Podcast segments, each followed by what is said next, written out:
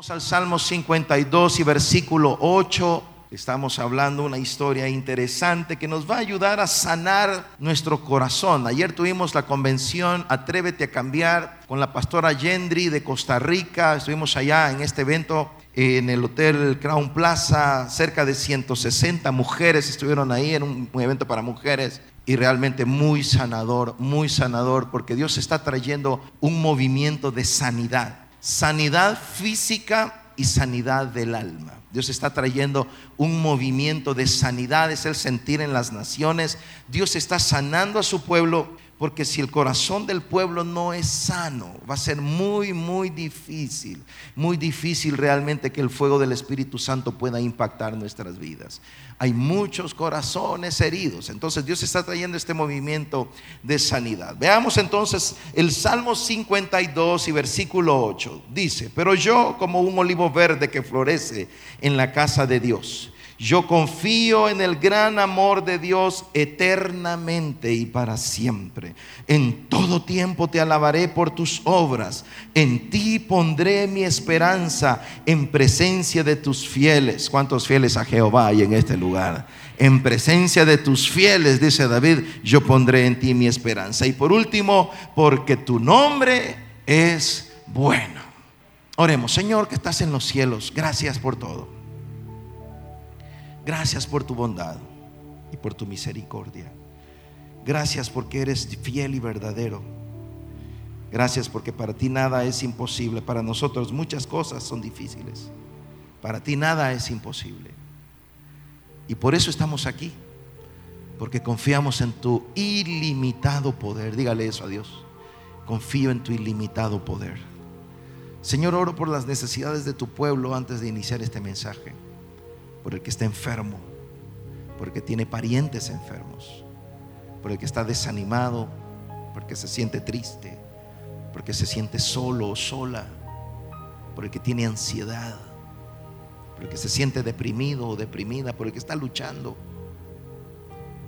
por aquel que tiene problemas en su familia, en su matrimonio, tal vez con un hijo o con una hija, el que está luchando contra hábitos que sabe que son inapropiados, Padre, por el que está dudando, por el que tiene temor, por el que cuestiona si estás ahí. Señor, todos los que estamos aquí, vasos de barro, imperfectos, cada uno con una batalla, Señor. Y la respuesta es la misma. Jesucristo, el Rey de Reyes y Señor de Señores. Tomamos hoy nuestra respuesta. Dígale eso al Señor. Tomo ahora mi respuesta. Porque tú eres fiel. Porque tú eres mi esperanza, como lo dijo David. Y Señor, háblanos a través de tu palabra para traer sanidad a nuestra alma, a nuestro corazón. Porque solo en un odre nuevo tú podrás poner vino nuevo, Señor. Así que Dios sana este corazón para que el fuego de tu Espíritu Santo, el aceite del Espíritu Santo, el vino nuevo del Espíritu Santo traiga vigor y gozo a mi vida. En el nombre de Jesús, amén, amén y amén. Tome su asiento, deme unos minutos en esta, en esta tarde.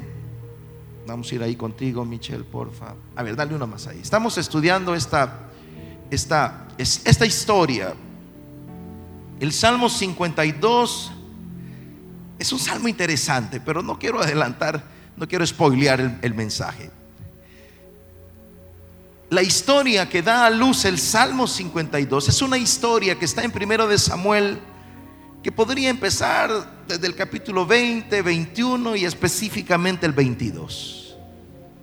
Tiene que ver con estos personajes, con el rey Saúl, con David, con el sacerdote Abimelech, en el santuario de Nov y con Doeg, el jefe de los pastores de Saúl, cuyo nombre significa lleno de temor. Y tiene que ver con, dale más ahí, Michelle, tiene que ver con una encrucijada en donde Saúl está tratando de detener a David para que David no siga creciendo, para que David no siga avanzando al punto donde Dios lo quiere llevar. Y en esa artimaña de Saúl se involucra este hombre Doeg para conspirar contra el futuro rey de Israel. David no es rey aún, David está huyendo de Saúl. Y comenzamos a ver una serie de mezclas, de intrigas y de sentimientos en el rey Saúl y en el mismo Doeg, cuyo nombre significa lleno de temor. Empezamos a ver una serie de sentimientos y emociones tóxicas que van a terminar dañando a muchas personas con el único propósito de detener a David en una jornada en la cual David no puede ser detenido porque Dios lo está llevando a David a ese punto. Nadie puede detener la palabra de Dios que se ha dicho para tu vida. Lo voy a decir otra vez. Nadie puede detener la palabra que Dios ha dicho acerca de tu vida. Nadie la puede detener. Vas a llegar al punto donde Dios te quiere tener. Dale esas palmas de alabanza al Espíritu Santo. Bájale un poco al monitor, Balta, por favor. Nadie puede detenerlo. Mire, Satanás mismo no puede detener la palabra que Dios ya te dio. No lo dije muy bien. Satanás no puede detener que se cumpla la palabra que Dios ya te dio. Lo que Satanás sí puede hacer es desanimarte. Lo que Satanás sí puede hacer es que tú bajes la guardia y te desanimes y no creas. Ahora el punto es que a pesar de la maldad, el que confía en el Señor será levantado. Nada puede detener el plan de Dios para llevarte al punto donde Dios te quiere tener, nadie. Así que se entabla la historia, comienza la historia. David está huyendo de Saúl, pasa por el templo, el santuario de Nob, se encuentra con el sacerdote Abimelech, Abimelech le da una espada, le da pan y consulta a Jehová por él. Prácticamente oró por él. Doeg estaba ahí en ese momento. David sale de ese lugar, llega a tierra filistea con el rey Aquis, luego sale de la, de la, de la corte de Aquis, se esconde en la cueva de Adulam, ahí llega su papá, su mamá y 400 hombres emproblemados, amargados y endeudados que se convertirían en el ejército de David. A ellos David les canta el Salmo 34, es otro salmo que nace de ese episodio, el Salmo 34. Y después de darles esas palabras del Salmo 34, donde el salmista le dice, el ángel de Jehová acampa alrededor de los que le temen y los defiende, le dice a esos 400 hombres. Vamos, denle esas palmas de alabanza al Espíritu Santo. Porque son las palabras de un hombre que está siendo perseguido. Son las palabras de un hombre que está siendo perseguido y David dice, este pobre les dice, clamó a Jehová y el Señor lo escuchó y lo libró de todos sus temores. ¿Tienes temores para esta semana? Hay batallas allá al frente, hay grandes desafíos. Hablábamos con un empresario esta semana, un hombre que hace negocios por millones y está enfrentando tremendos gigantes. Yo le decía, el ángel de Jehová acampa alrededor de los que le temen y los defiende. Dios te dará la victoria, hermano. Le decía a este hombre, iglesia del camino, te tengo buenas noticias. Clama a Jehová y Él te librará de todos tus temores. Clama a Jehová y Él te librará de todos tus temores. Clama al Señor porque Él es el gran libertador. La escena termina con David esos 400 hombres, su papá, su mamá, sus hermanos, su familia, David deja a su papá y a su mamá en la tierra de Moab. Le dice al rey de Moab, te voy a dejar aquí a mis papás porque yo no sé qué va a pasar conmigo. Y sale, se le acerca el profeta Gad y le dice, sal de la cueva de Adulán y vete para Judea. Y entonces la escena termina con David y 400 hombres marchando hacia Judea cambia el escenario, sale la toma de David y se enfoca en Saúl. Ahora encontramos a Saúl, primero de Samuel 22, encontramos a Saúl en su corte reclamando, ¿por qué nadie aquí me ha venido a decir? Lo que el hijo de Isaí está conspirando contra mí, utilizando aún a mi propio hijo. Doeg salta Y le dice, yo te voy a decir lo que está pasando aquí. Yo te voy a decir lo que está pasando en este lugar. El hijo de Isaí llegó al santuario de Nob. Se encontró con Abimelech. Abimelech le dio pan, le dio espada y oró por él. Yo sé dónde está David. Y todo, toda la suciedad que había en el corazón de Saúl comienza a efervecer comienza a salir, comienza a salir sus temores, comienza a salir su amargura, comienza a recordar el canto de las doncellas. Saúl mató a mil, pero David mató a diez mil. Comienza a salir todo ese dolor, comienza a salir todo ese celo, esa envidia y ese temor que ensucian el corazón, que ensucian nuestra alma, que ensucian nuestros pensamientos y nos llevarán a dañar a las personas que te aman, a las personas que te cuidan, a las personas con las que trabajas, a las personas que te rodean, porque todos esos sentimientos no harán algo bueno por nosotros.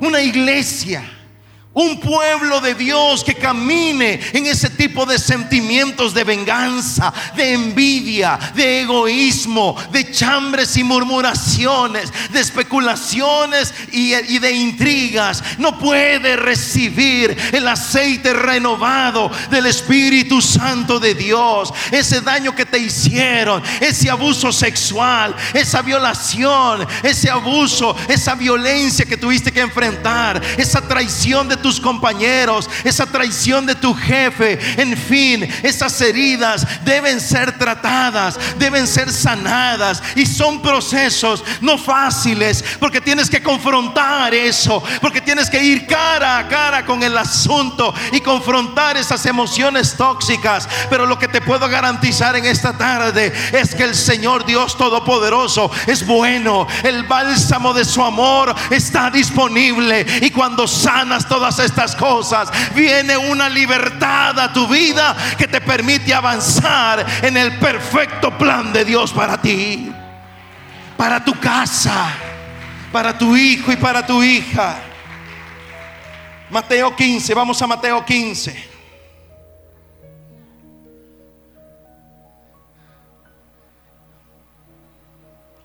Mateo 15, 19.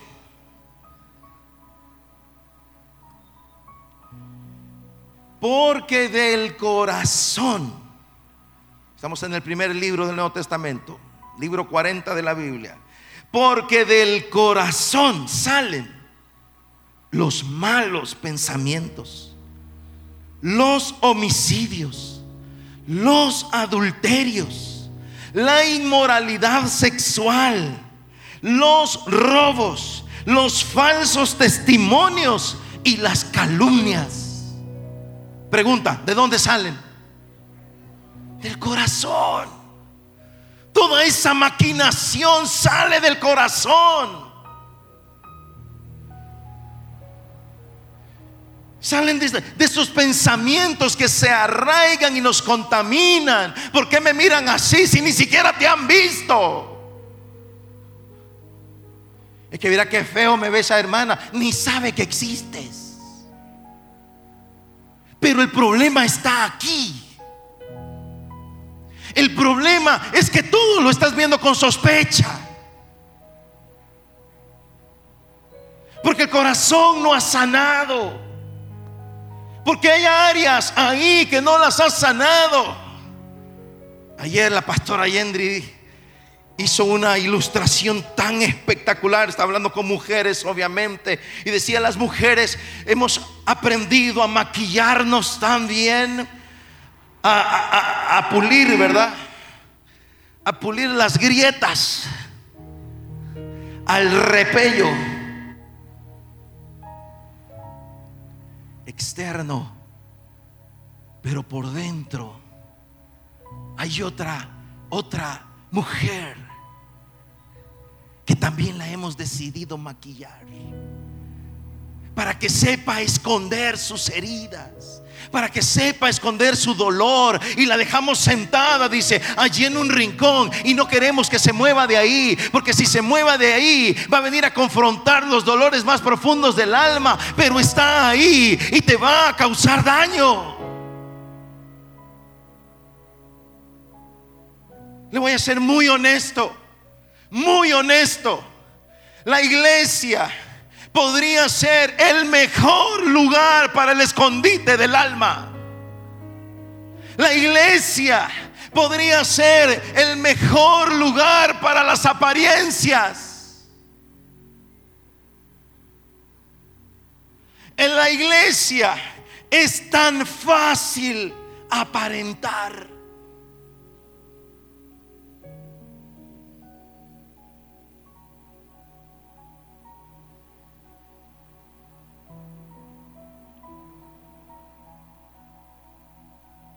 Los sentimientos que se anidan, Jesús enseñando. Y dice, ¿sabes de dónde, ¿sabes de dónde sale tu adulterio? Sale de aquí. Porque alguien te dañó, quizás porque alguien te engañó y ahora quieres la venganza. ¿Sabes de dónde salen tus sentimientos de venganza? Salen de aquí. Tus maquinaciones, las calumnias, los chambres, las mentiras, las especulaciones. El decir algo con el doble sentido. El dejar ir la idea. A ver quién capta algo para generar incomodidad y acciones tóxicas. Salen de aquí. Efesios capítulo 4. Hay conflictos en tu casa. Hay muchos conflictos en tu matrimonio, hay muchos conflictos con tus hijos. Eres una persona que todo el tiempo está rodeada de conflictos en el trabajo o en cualquier lugar donde te encuentras. Comienza a examinar tu corazón. Efesios 4, 31, los, los gringos tienen un dicho interesante que traducido podría ser Joe tiene problemas en casa, Joe tiene problemas en el trabajo, Joe tiene problemas en la calle. ¿Será posible que Joe sea el problema?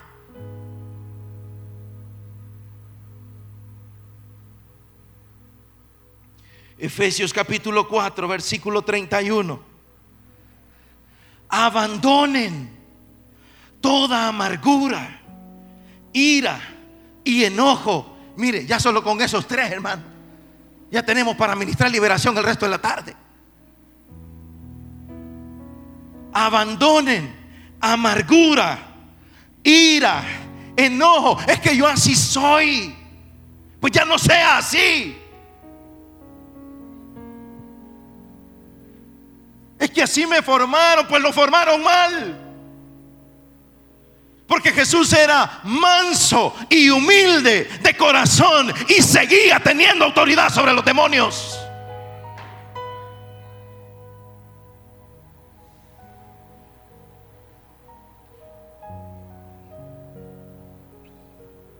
Abandonen amargura, iro, ira y enojo, gritos y calumnias y toda forma de malicia. Diga conmigo malicia. No Alicia, malicia. Ya esta ya ser una palabra específica para Alicia, pero es otra cosa. Mire, abandone la maña.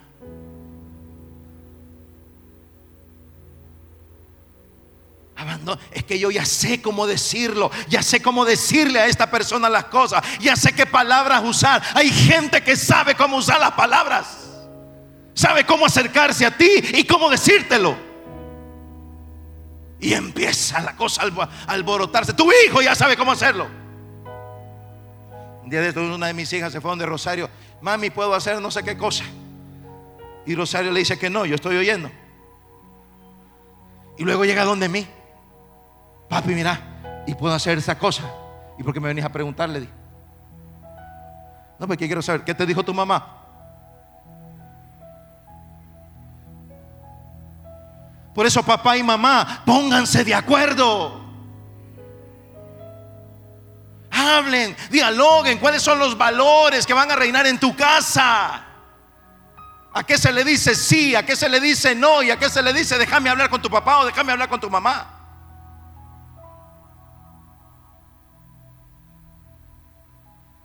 Mira, hay niños que ni hablar pueden y verá cómo manipulan a sus papás.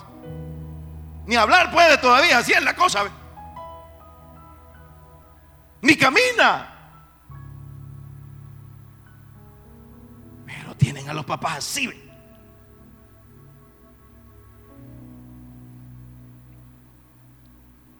Malicia. El apóstol Pablo dice, abandonen la malicia, abandonen los sentimientos tóxicos. Lo que hundió a Saúl fueron sus sentimientos tóxicos.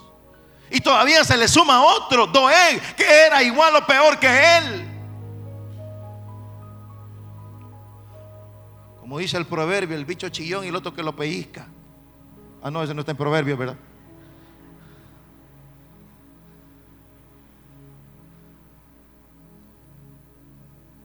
¿Qué más dice Pablo? A ver. Versículo 32, 432 de Efesios. Más bien, sean bondadosos y compasivos unos con otros. Sea compasivo, tenga bondad.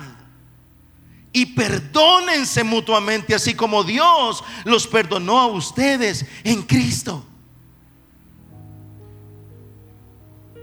El mandato de Dios es perdónense. ¿Cuántas veces? Siete veces llegó Pedro, muy espiritual, donde Jesús, Señor, ¿verdad que siete veces es lo que tenemos que, perdonar tratando de ser espiritual?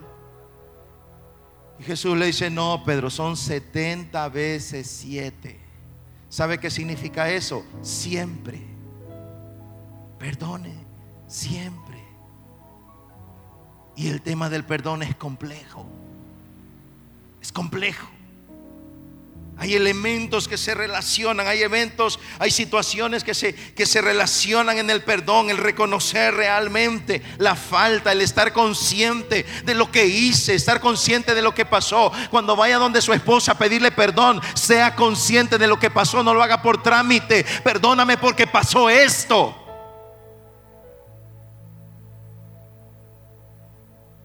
Y usted, hermana, perdone. Porque el perdón es un tema, es un tema innecesario entre gente perfecta, o sea que no aplicamos. Todos fallamos.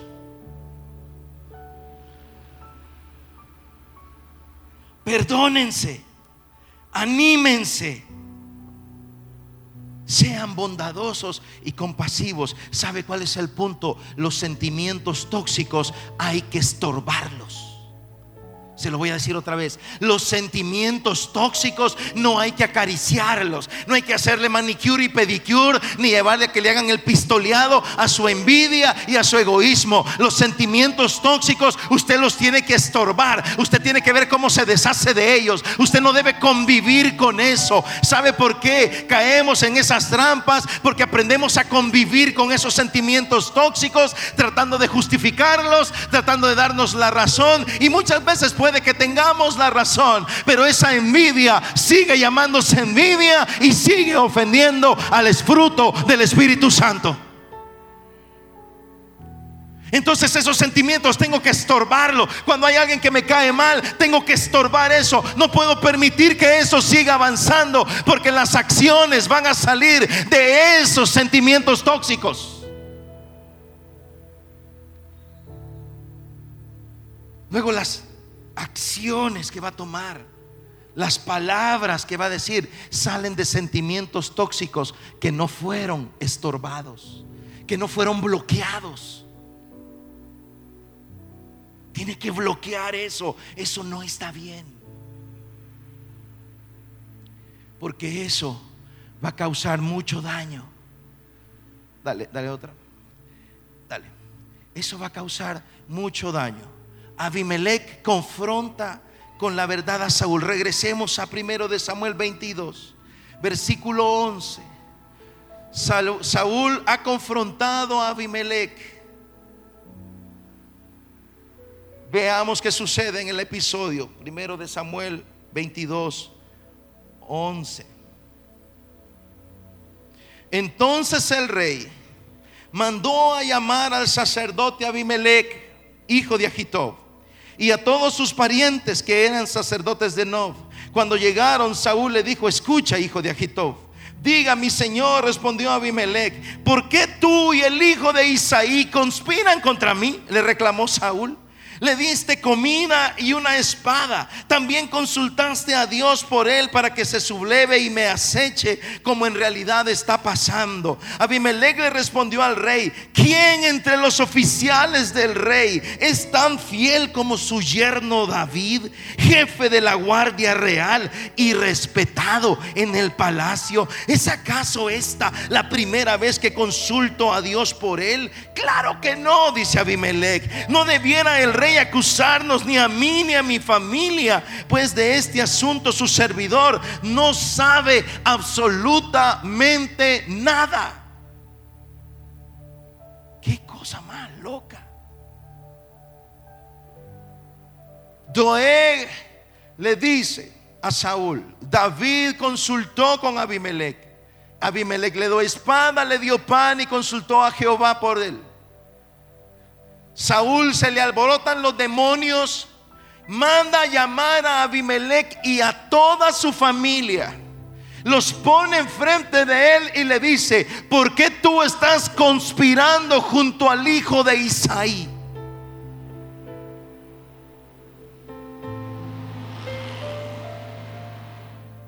Y dice David, quiere usurpar el trono, David quiere dañarme.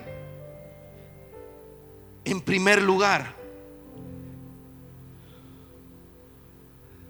Tres cosas le dijo Abimelech a Saúl. Primero, rey, David no es su enemigo. Saúl, David no es su enemigo. Él es uno de sus más fieles siervos. Él es el jefe de la guardia. Si él quisiera matarlo, ya lo hubiera hecho. Dice, no, estás mal. Segundo, le dice, no es primera vez que consulto a Jehová por David. Lo he hecho muchas veces. ¿Sabe qué le está diciendo? David tiene el favor de Dios.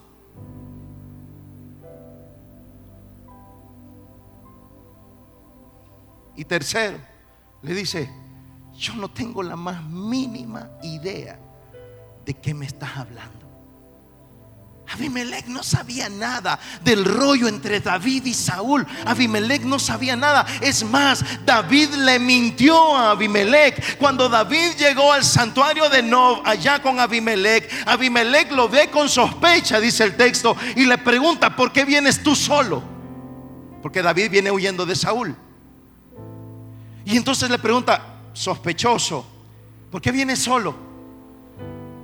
Y David le dice dos grandes mentirotas. La primera, no estoy solo, mi ejército está por allá, lo dejé parqueado. ¿Cuál ejército? Ahí no había nadie todavía con él. Y segundo, le dice, vengo en una misión oficial, es secreta, entonces no puedo decirte, no puedo decir nada. Así que vengo, allá está el ejército escondido por lo mismo, la misión es secreta, solo que tengo hambre. Abimelech no tenía idea de lo que estaba pasando. ¿Sabe cuál es el punto? Saúl estaba equivocado. Saúl no tenía la razón en todo lo que dijo, no tenía la razón en una sola cosa. Pero los sentimientos tóxicos te llevarán a relaciones tóxicas. Los sentimientos tóxicos te llevarán a hundirte de una manera obsesiva en cosas que ni siquiera están pasando.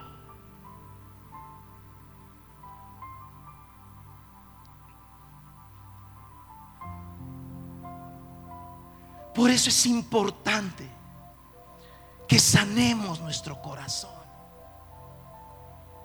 Podrías estar luchando con fantasmas, pero en esa lucha vas a dañar gente.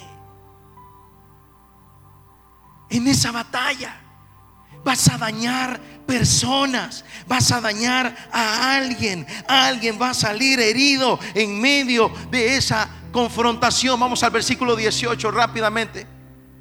Versículo 16. Versículo 16. Mira la respuesta de Saúl a Abimelech. Te llegó la hora, Abimelech, replicó el rey. Y no solo a ti, sino a toda tu familia. De inmediato el rey ordenó a los guardias que lo acompañaban, maten a los sacerdotes del Señor, que ellos también se han puesto de parte de David. Saúl no tiene idea de lo que ya está hablando.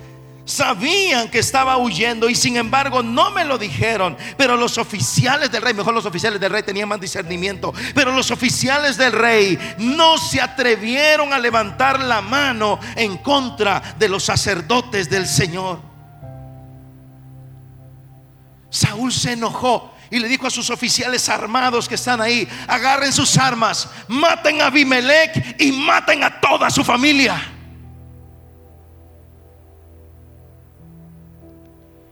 Los oficiales de, de Saúl lo vieron al rey, vieron a un hombre anciano con su familia que ni siquiera era gente de armas.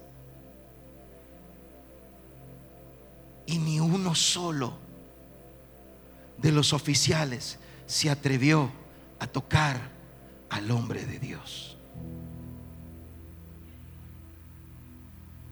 Paréntesis. No toque al hombre de Dios. No se meta en problemas.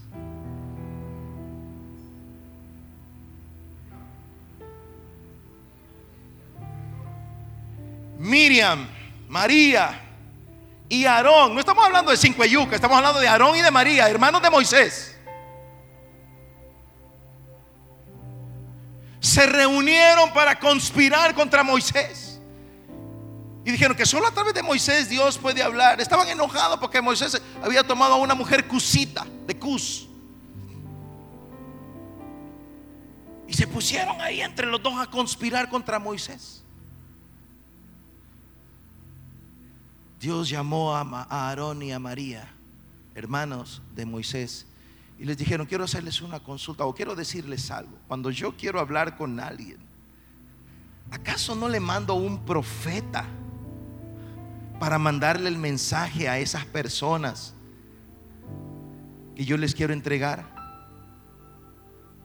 los dos dijeron, sí, mandas a un profeta. Quizás ellos se sintieron, ok, vamos para el upgrade, vamos a ser ascendidos, vamos al siguiente nivel. Dios nos va a ascender al nivel de profetas ahora para enviarle mensajes a personas importantes. Ahora quiero decirles algo. ¿Ustedes sabían que cuando yo tengo un mensaje que darle a Moisés, no le mando a ningún profeta? ¿Saben que yo hablo cara a cara con Moisés? Porque él es mi amigo. ¿Cómo se les ocurrió murmurar contra mi amigo Moisés? Y en ese momento cayó lepra en la piel de María.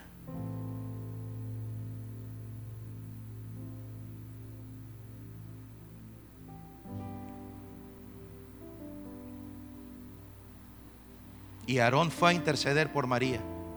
Y Aarón fue donde Moisés y le dijo, mira, pasó esto, metimos las patas, esto fue un grave error pero por favor, intercede por esta mujer delante de Dios. ¿Cómo va a descender esta mujer con lepra al sepulcro? Por favor, dile a Dios que nos perdone, Moisés. Y Moisés intercedió. Y aún el siguiente paso de Dios fue durísimo, durísimo. Porque Dios dijo, ok, que salga María del campamento por tantos días según la ley y que luego regrese para ser limpiada. Lo cual era una, señal de repudio. Eso era lo que un padre hacía con una hija mal educada. Eso es lo que un padre hacía según la ley con una hija desobediente. Hijitas que están aquí. Eso era lo que decía la ley. ¿Sabe qué era? El padre la escupía y salía del campamento y regresaba como siete o diez días después. Y eso es lo que Dios le está diciendo a Moisés. Dile a María que salga del campamento y después de tantos días que regrese para que ella reciba su restauración. ¿Sabe qué le estoy tratando de decir? No se meta en problemas con Dios.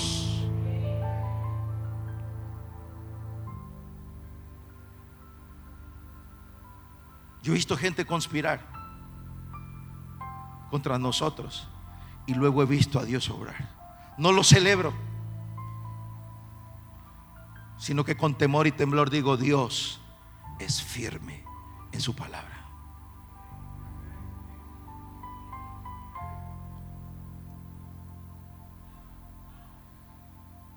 Así que nadie quiso tocar a los sacerdotes.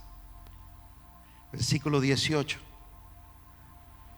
Así que el rey le ordenó a Doeg, pues mátalos tú entonces Doeg el Edomita se lanzó contra ellos y los mató. Aquel día mató a 85 hombres que tenían puestos el efod de lino. Luego fue a Nob, el pueblo de los sacerdotes, y mató a filo de espada a hombres y mujeres, a niños y recién nacidos, y hasta los bueyes, asnos y ovejas.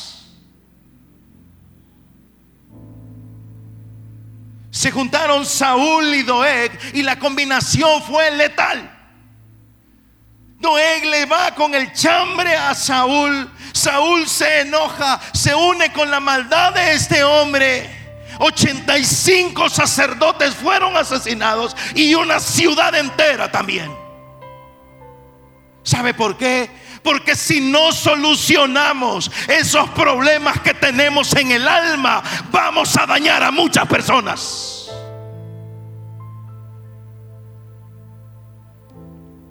Porque si no solucionamos esos sentimientos que necesitan ser ministrados, necesitan ser estorbados, si no vamos y arreglamos esto, usted seguirá dañando gente y yo también.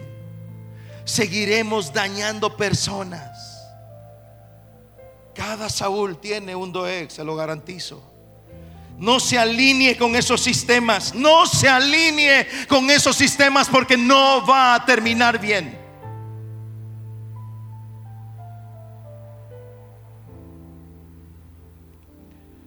Deje a Dios que se encargue.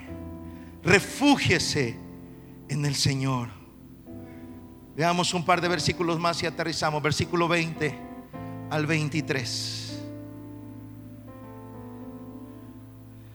Sin embargo, un hijo de Abimelech llamado Abiatar logró escapar y huyó hasta encontrarse con David. Cuando le informó que Saúl había matado a los sacerdotes del Señor, David le respondió, ya desde aquel día, cuando vi a Doeg en Nob, sabía yo que él avisaría a Saúl. Yo tengo la culpa de que hayan muerto todos tus parientes, le dice Abimelech, pero no tengas miedo, quédate conmigo, que aquí estarás a salvo. Quien quiera matarte tendrá que matarme a mí primero, le dijo David. Hubo un un remanente. Un remanente. Dios siempre dejará una luz encendida Abiatar, uno de los hijos de Abimelech, logra zafarse del asunto, se va donde David, le cuenta la historia a David. Ahora David tiene el panorama completo, está listo para escribir el Salmo 52. La historia termina aquí en primero de Samuel 22. Aquí termina la historia de Doeg, Saúl y David. Aquí termina el episodio que sucedió con Doeg ¿Qué pasará con esos corazones? Saúl, eh, David toma papel y lápiz y comienza a escribir el Salmo 52 en donde nos terminará de contar la historia de cómo terminan aquellos cuyos corazones están contaminados por el rencor, sus corazones están contaminados por el odio y por el deseo de venganza, por sentimientos tóxicos que están dañando a personas. Pero lo importante de esta tarde es lo que David termina diciendo en ese salmo. Pero yo, dice, yo seguiré reverdeciendo como el olivo en el santuario. David dice, nada ni nadie podrá detener lo que Jehová ha dicho para mi vida. Wow, Doeg fracasó. Saúl fracasó y tengo malas noticias, volverá a fracasar.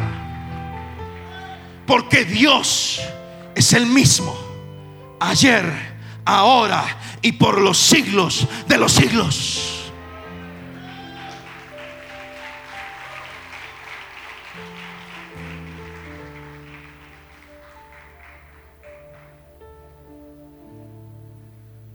Pongamos una piedra más. Ahí déjalo. Para el mensaje del otro domingo. Salmo 52. El título del salmo ahí en su Biblia o ahí en su teléfono o en su tablet probablemente diga esto. Futilidad de la jactancia del malo. Al músico principal, másquil de David, cuando vino Doeg, Edomita. Másquil. ¿Qué significa másquil? Hay 70 71 salmos. Son cerca de 71 salmos o 73. Ahí estoy divagando un poco, que tienen esta connotación máscula.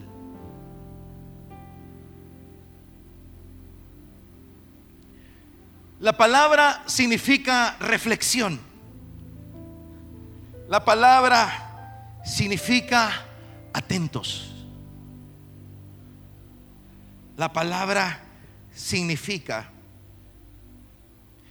que lo que está a punto de leer es un instructivo. Es un canto instructivo en el que hay que reflexionar. No, son 13 salmos que tienen esta connotación, más que el de David, 13 salmos. Lo que está diciendo es, lo que viene por delante es algo en lo que debes reflexionar. Es una enseñanza. Es una enseñanza que hay que leerla despacio. Es una instrucción que no puedes correr. Tiene dos Shelah. Los Shelah son pausas. De repente usted encuentra esa, palabra en los salmos, sobre todo están en los salmos y uno en Habacuc 3.13, si no me equivoco. Shelah, S-E-L-A-H. ¿Cuántos han visto esa palabra que está ahí de repente aparece ahí? Ok, eso significa pausa. Significa la idea que acabas de leer, debes detenerte y vuélvela a leer y hay que volverla a leer y hay que reflexionarla porque es una expresión importante. Tiene dos Shelah, el Salmo 52. Hay dos puntos en los que el salmista dice, no sigas leyendo, detente, vuelve a leer y reflexiona en esta idea. ¿Sabe por qué? Porque el final de Doeg, David hace un análisis desde el origen hasta el final de las acciones de Doeg. Y al final de todo, David dice, pero yo seguiré confiando en Jehová. Yo seguiré creyendo en el Señor. Y en medio de sus fieles, seguiré teniendo esperanza. Sigue adelante, sigue marchando, sigue creyendo. Pase lo que pase, Dios te va a llevar al punto a donde te quiere tener.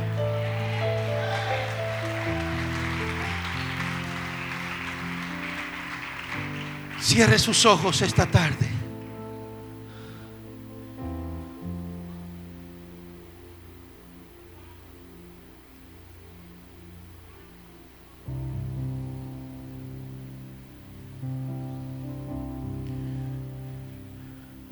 Hombre, mujer, esposo, esposa, hijo, padre, hija, madre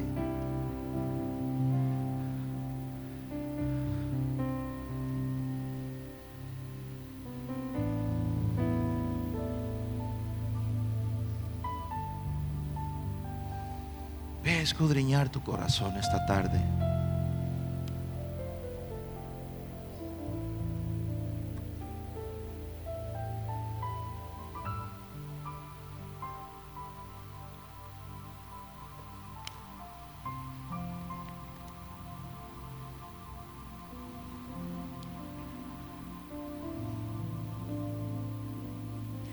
Ve a escudriñar tu corazón.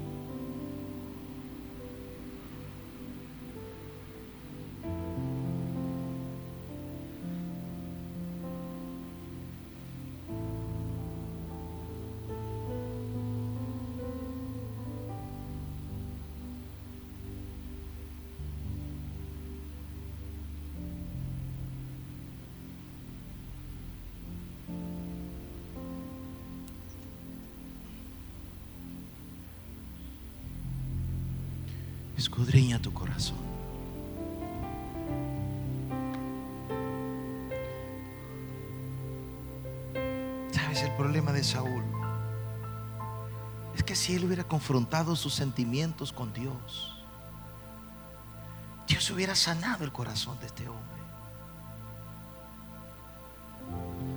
David sufrió con los cantos de las doncellas, empezó su agonía.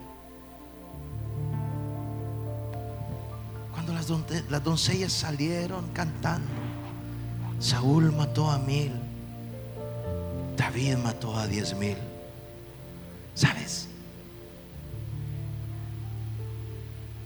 Esas doncellas le causaron mucho daño al reino de Israel. Es la voz de la inmadurez.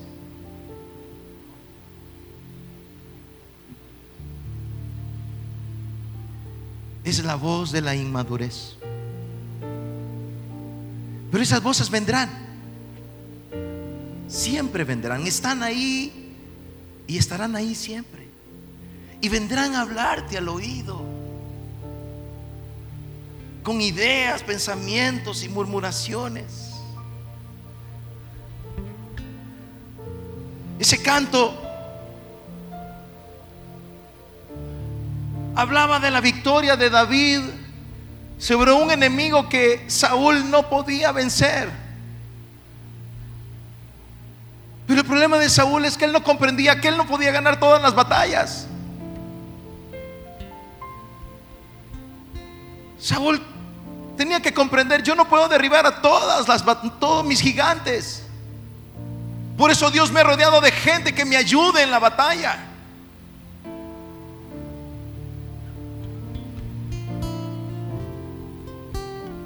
Saúl en su arrogancia y orgullo pensó que solo él podía vencer,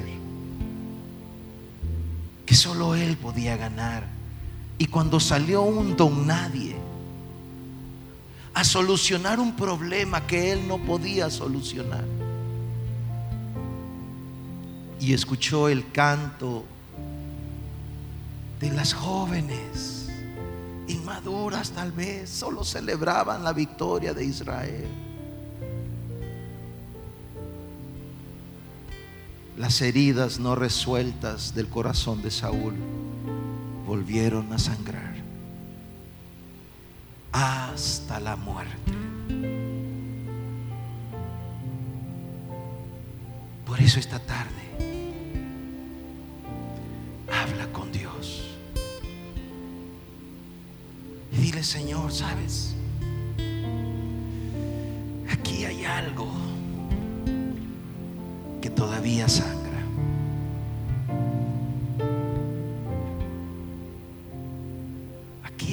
Que aún duele.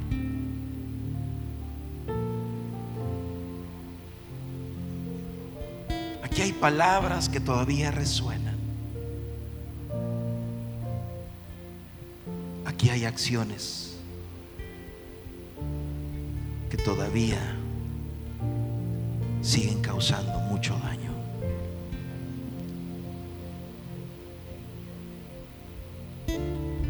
Sentimientos que, que quizá desde pequeña, que quizá desde pequeño los veníamos cargando, temores, envidias, porque tus padres te compararon con alguien tu propia familia, con tus hermanos o hermanas. Y desde entonces te comenzaste a sentir tan poca cosa.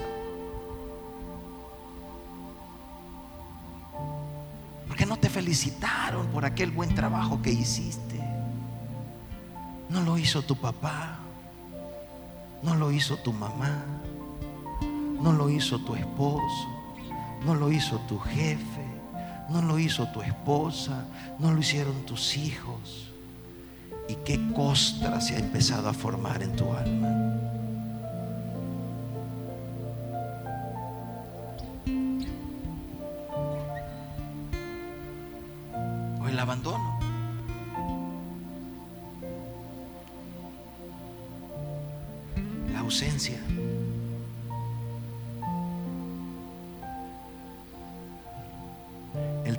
Sigues esperando, el abrazo que sigues esperando. Pero tal vez es tarde porque ya no está con nosotros.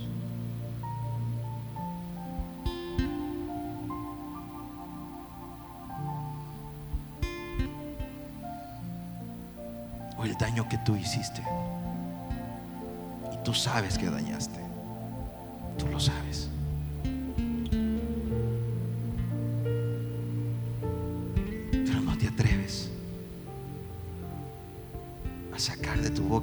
Palabra tan pequeña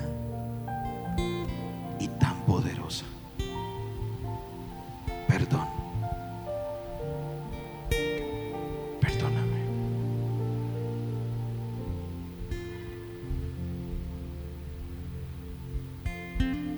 Tan poderoso es el perdón que cuando Jesús murió en la cruz y dijo, consumado es, liberó perdón antes de él y se liberó perdón después de él. Hubo un terremoto. Algunos muertos se levantaron. El velo se rompió. Y tú y yo estamos aquí por el poder del perdón. Así de poderoso es el perdón.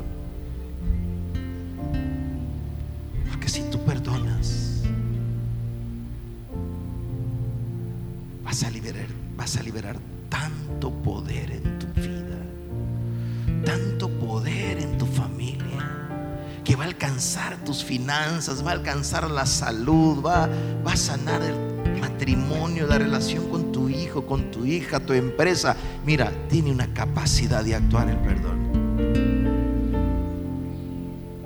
Porque la falta de perdón también es poderoso. El rencor, el odio, tiene una gran capacidad de bloquear tus bendiciones.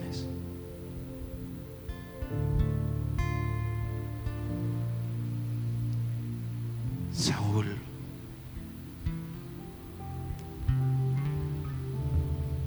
tenía que seguir dependiendo de Dios, era todo. Así empezó él.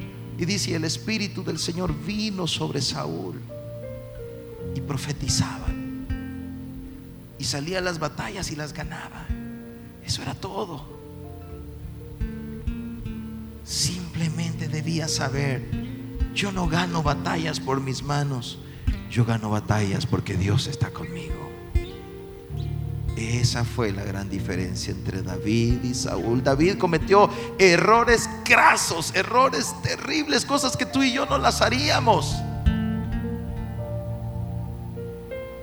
David cometió errores grotescos. Pero este hombre sabía llegar donde Dios decirle, lávame más y más de mis iniquidades, límpiame de mi maldad, porque contra ti solo contra ti he pecado. No quites tu Santo Espíritu de delante de mí, clamó David, clamó David ante la falta con aquella mujer, porque David conoció a un Saúl sin el Espíritu Santo. Ahora David decía, no quites tu Santo Espíritu de mí.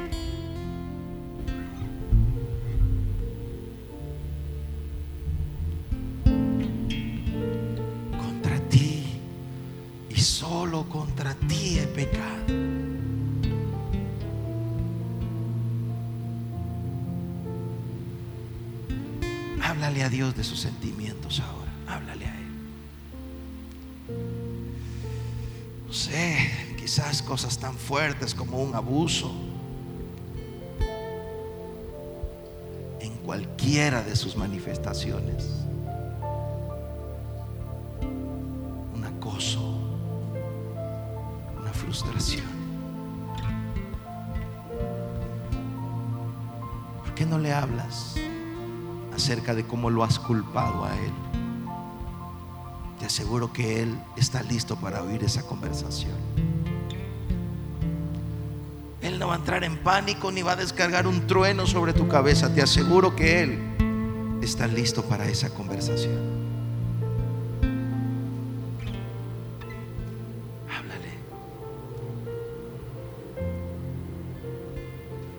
Hace unas semanas ministrábamos a un hombre, cincuenta y tantos años, y alguien que estaba ministrando le dijo, ¿usted culpa a Dios? Dijo, sí, sí lo culpo. Y luego lo, lo dejamos solo y le dijimos, hable con Dios, usted solo. no necesitamos saber nosotros los detalles. Quedó un par de minutos, regresamos, lo encontramos llorando. Y luego ministramos. En la noche me mandó un mensaje. Me dijo, ¿sabes? En el tiempo que me quedé a solas con Dios, le dije cosas que nunca pensé que se las podía decir. Fue algo tan especial. Lo sentí tan cerca de mí.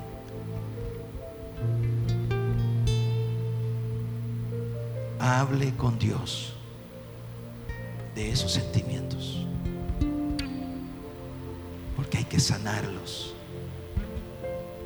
Hay que arreglarlos antes que siga dañando a alguien más. Y más que eso, no siga dañándose usted mismo. Dígale, Señor, ayúdame, ayúdame. Hable con Jesús un par de minutos mientras adoramos. Hable con Jesús. Y luego terminamos este tiempo. Te adoramos, Jesús.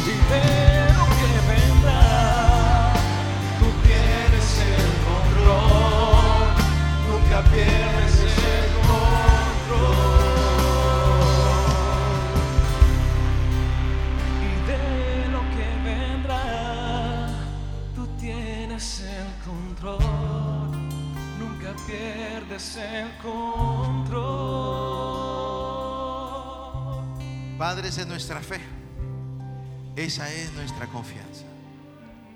Que el bálsamo de tu amor sane nuestras más profundas heridas hoy.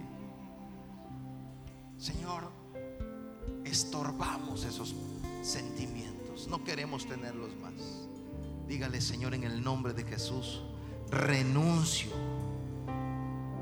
a estos sentimientos de venganza, de envidia, de egoísmo, de conflicto, de pleito.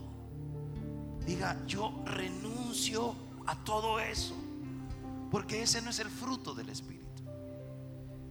Diga, yo renuncio a todo eso. Diga, yo cierro voluntariamente toda puerta que se haya abierto espiritualmente a través de esos sentimientos. diga yo cierro esa puerta. Y diga al Espíritu Santo, yo recibo libertad ahora. Dígale eso, dígale eso, dígale eso. Porque tú tienes que seguir a tu destino. Dígale, Señor, yo cierro esas puertas y recibo la libertad que el Espíritu Santo da. Y se llena del Espíritu Santo. Y se lleno del Espíritu Santo. Porque donde está el Espíritu de Dios, allí hay libertad. Lo que te dijeron, lo que te hicieron, déjalo allá en el pasado. Haz como David, entrégale la causa al juez justo. Tú ya no te contamines con eso. Tú debes seguir adelante. Tú debes marchar. Tú debes continuar. Tú eres Abiatar, el que sobrevivió a la matanza, el que sobrevivió al dolor, el que sobrevivió a la muerte y llegó al lugar correcto. Y el lugar correcto es delante del trono de Jehová de los ejércitos. Es en los brazos de Jesucristo. Abraza al Maestro. Deja que su amor te llene. Deja que tu amor supla todo lo que hizo falta. Que su amor sea un bálsamo ahora en tu alma. Abrázalo fuerte. Y dígale, Señor, es tu amor lo que me sostiene. Es tu amor lo que hoy me levanta. Y no sé qué va a pasar. Pero no importa. Porque lo que sí sé es que tú siempre tienes el control. Yo confío en ti, maestro. Yo confío en ti y dejo que tu amor cambie mi destino. Y el destino de mis hijos. Y el destino de mis hijas. Y el destino de mis finanzas y de mi familia y aún mi cuerpo. Hablábamos ayer con la pastora Yendri acerca de tantas enfermedades que se manifiestan físicas, que son los gritos del alma son gritos de almas heridas. Dígale, Señor, yo ya no quiero estar enfermo. Yo ya no quiero estar enferma de nada. Sobre todo si el origen de eso son sentimientos tóxicos que no he resuelto. No quiero que hayan más candados en mis finanzas, más candados en mis negocios, más candados en mi libertad, más candados en mi paz y en mi alegría. Dígale, quiero vivir con alegría. Quiero vivir con gozo, quiero vivir con propósito. Dígale, yo recibo libertad ahora. Si tus hijos están ahí contigo, tal vez no están por muchas razones, pero si están ahí contigo, dale un buen abrazo a tu hijo, dale un buen abrazo a tu hija en este momento. Bendíganse los unos a los otros. No sé cómo va a responder, no importa, tú hazlo, deja que el poder del perdón actúe. Deja que el poder del perdón se mueva en medio de sentimientos y situaciones. Deja que Dios haga lo que tú no puedes hacer. Deja que el Espíritu hable, que el Espíritu se mueva. Bendice a tu familia. Bendice a tu padre, a tu madre, a tu esposo, a tu esposa, a tu hermano, a tu hermana, a tus hijos, a tus hijas. Bendícelos. Deja que el amor de Dios corra. Ya no queremos aniquilar a nadie más con pensamientos irreales, con sospechas sin fundamento. Deja que tu alma se sane hoy. El Espíritu está trayendo un movimiento de sanidad. Desde principio de año el Espíritu nos lo dijo. Estoy trayendo un movimiento de sanidad en el alma y en el cuerpo. Deja que el amor de Dios te llene hoy y disfruta cada 24 horas de tu vida. Dale gracias al Señor ahora. Dígale gracias Padre. Gracias Señor. Gracias Espíritu Santo. Acá en presencia de los fieles, Señor, yo tengo esperanza de que tú eres el Dios de mi salvación. Gracias Padre. En el nombre de Jesús. Amén. Amén. Y amén. Dale esas palmas de alabanza al Maestro. Gloria al Señor. Amén.